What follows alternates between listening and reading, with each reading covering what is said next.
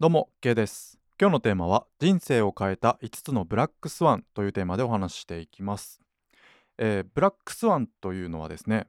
えー白鳥は白いと、えーヨーロッパでは何百年も信じられてきたんですけども、まあ、1697年オランダ人のウィレム・ド・ブラミンという人が、まあ、オーストラリア探検中にですね初めて黒い白鳥これを発見したんですよね。だからブラックスワンというのはありええーありそうにないことみたいな感じで言われているということですね。ブラックスワン。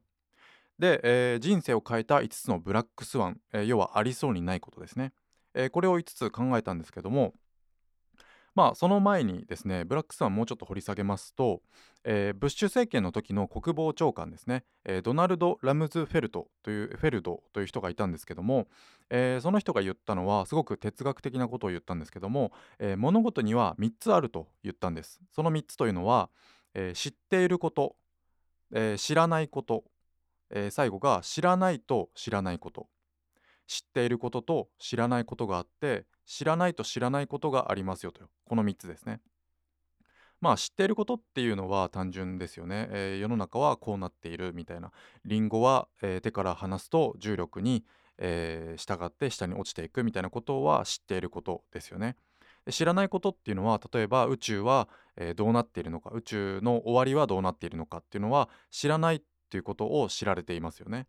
で3つ目これがですね重要なんですけども知らないということを知らないこと。これがですねブラックスワンだということなんですよね、えーつまり白鳥は白いっていうことが当たり前で黒い白鳥なんてことは誰も想像しなかった。だから黒い白鳥がいるということは知らない、えー知らないということ自体を知らなかったということなんですよね。でそこで、えー黒い白鳥を発見した人は、えーこのブラックスワンということをですね、えーありそうにないことと定義したということなんですよね。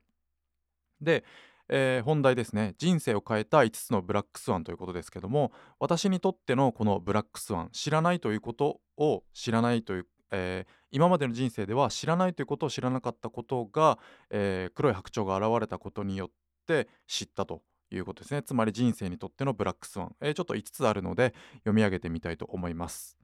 えー学校はサラリーマン養成所ですね、え2つ目が資本家は労働者から搾取している、え3つ目。自分の、え時間をお金に変える以外にもお金を得る方法がある。4つ目。開業届を出して確定申告すればサラリーマンでも税金を抑えることができる。5つ目男でも育休を取ることができる。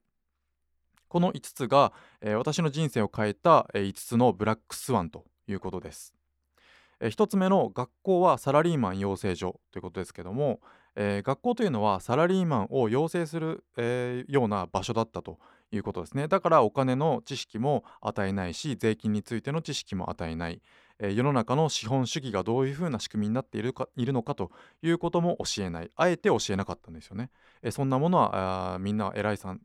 偉い人たちは知っているけれども、えーあえて国民一国民にそういったことを教える必要はないと、えーあなたたちは、えー企業に勤めて税金を納めて国のためにサラリーマンとして頑張って働きなさいよというところだったと学校はそういうところだったんだということまあそれだけではないですけども決してそれだけではないんですけども基本的な国としての概略というかまあそういった構成ですねそういったシステム、えーそういったことがですねサラリーマン養成所という場所としての機能だったということが一つ目のブラブラックスワンだったということですね。でこれに続いて、えー資本家は労働者から搾取しているこれが2つ目のブラックスワンだったということです。まああ搾取だけということでもないです。もちろん私も、えー企業のおかげ会社のおかげで、えー生活できている家族も幸せに暮らしていけているということなんですけども資本家というのは労働者の時間をですね、えー生産性に転換してですねお金に変えていると。でその生産性を守るためだけに最低限生きていけるだけのお金と、えー少しだけの余暇を楽しめるお金これだけを、えー再生産費ということで、えー与えてですねえーなんていうんですかまた元気に会社に来て、えー頑張って労働してくださいねということなんですよね。でこれを、えー労働者を資本として、えー労働者の時間を資本としてですねどんどんどんどん、えーこう資本家のうんシステムを回していくということですよね。だからつまり労働者は資本家に搾取されているということなんですね。こういったことも2つ目のブラックスワンでした。で3つ目のブラックスワン、え自分の時間をお金に変える以外にもお金を得る方法があるこれはまあ副業から始めて、えー自分のそのビジネスをやっていくという意味ですよね。まあ、あ資本、うん、軍資金がなければいきなり会社を辞めてですねビジネスを何かやっていくということは難しいのでまあ副業をやりな、会社に勤めながら副業をやってですね、えーじっくりと自分のビジネスを育てていって、えー自分の時間をただ切り売りしてお金に換える以外にもお金を得る方法があるそしてこれから脱出する方法があるんだよということもブラックスワンでした。で4つ目のブラックスワンですね。開業届を出して確定申告すればサラリーマンでも税金を抑えることができる。これですけどもまあうー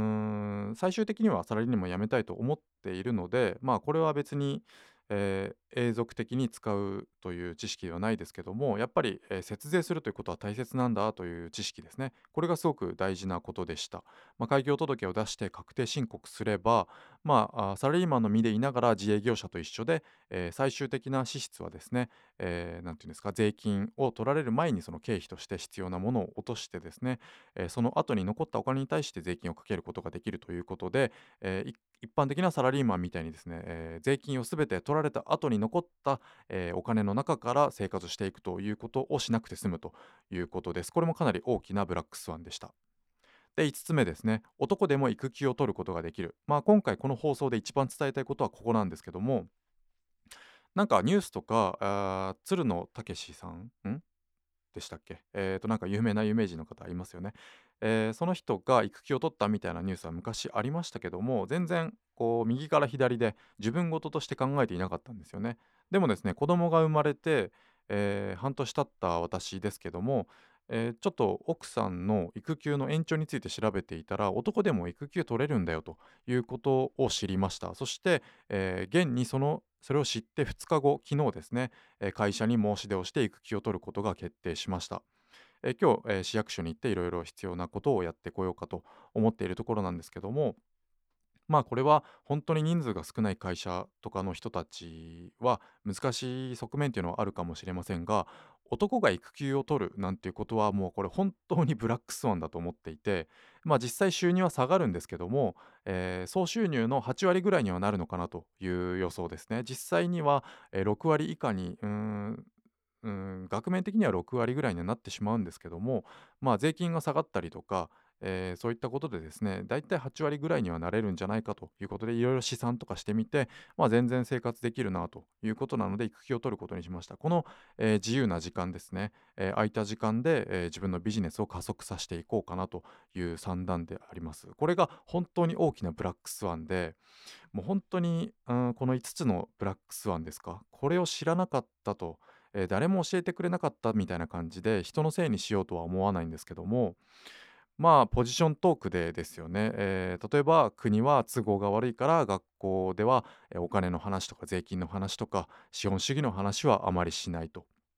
てかまあ一切しないですよね。世の中の仕組みについては一切教えない。余計なことは考えずにサラリーマンとしてお前らやっていけということが学校の仕組みであってですね、えーまあそういったポジショントーク、国としてのポジショントークであったりとか、まあ資本家からのポジショントークだったりとか、まあそういったことでですね、あえて知識を与えないという策略を取られてきたことに対して本当にえーりを感じています、えーだからこれをですね少しちょっとビジ自分のビジネス、えー情報発信とかに取り入れていこうかなとこれに情熱を覚えつつあるというのが、え現在の私なんですけども。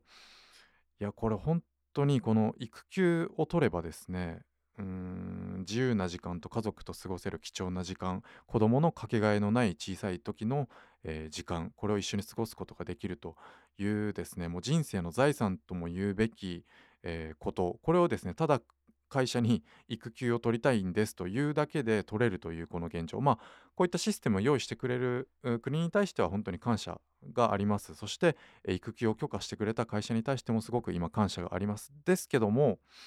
こういった情報があそもそも知らないということを知らないという状況に陥っているということに対して何かこう自分でできることがあるんじゃないかということを感じているんですよね。使命感というか本当にこれが私の人生を変えた5つのブラックスワンだったので、まあ、特に最後ですね、えー男でも育休育休を取ることができる。これ本当に人生を変えることができると思います。まだ、えー私の人生は変え変わっていません。まだサラリーマンで、えー時間をお金に変えている段階で、えー貴重な時間を家族と過ごす時間を失っている、え生活するための糧に、え時間と、え交換しているということになっていますけどもこの、え貴重な育休の時間これでですね自分を見つめ直して、えしっかりとやるべきことをやって努力するということでですね、えやっていこうかと思っているんですけども、え私が、え今話してきたこのこと、えこれを伝えるというこれにですねちょっと情熱を覚えているのでちょっと、え真剣に考えていこうかなと思っています。まあ、世の中ではですね情報リテラシーが大切ですよなんてお金のリテラシーとか歯のリテラシーとか、まあ、情報リテラシーが大切なんですよと言われていますけども、まあ、情報リテラシーというのは情報活用力なんて言われていて、まあ、適切に情報を選び取って生かすことなんて言われていますけどもそもそもですね、えー知らないということを知らなければ生かすとか選ぶとかいう段階にもなれないと思うんですよね。うんまあ、男でも育休を取ることができるなんていうことが盲点になっていて全く知らないということを知らない、えーこれがですねあればですね情報リテラシーなんていう段階にも進めていない。もう大前提の話だと思うんです。だから、えーブラックスワンこの存在をですね知ってからの話と全てはこれを知ってからの話になるんではないかなということを今回一番伝えたかった話です。えー知らないということを知ることは情報リテラシーよりも重要というお話でした。今日は以上にしたいと思います。ありがとうございました。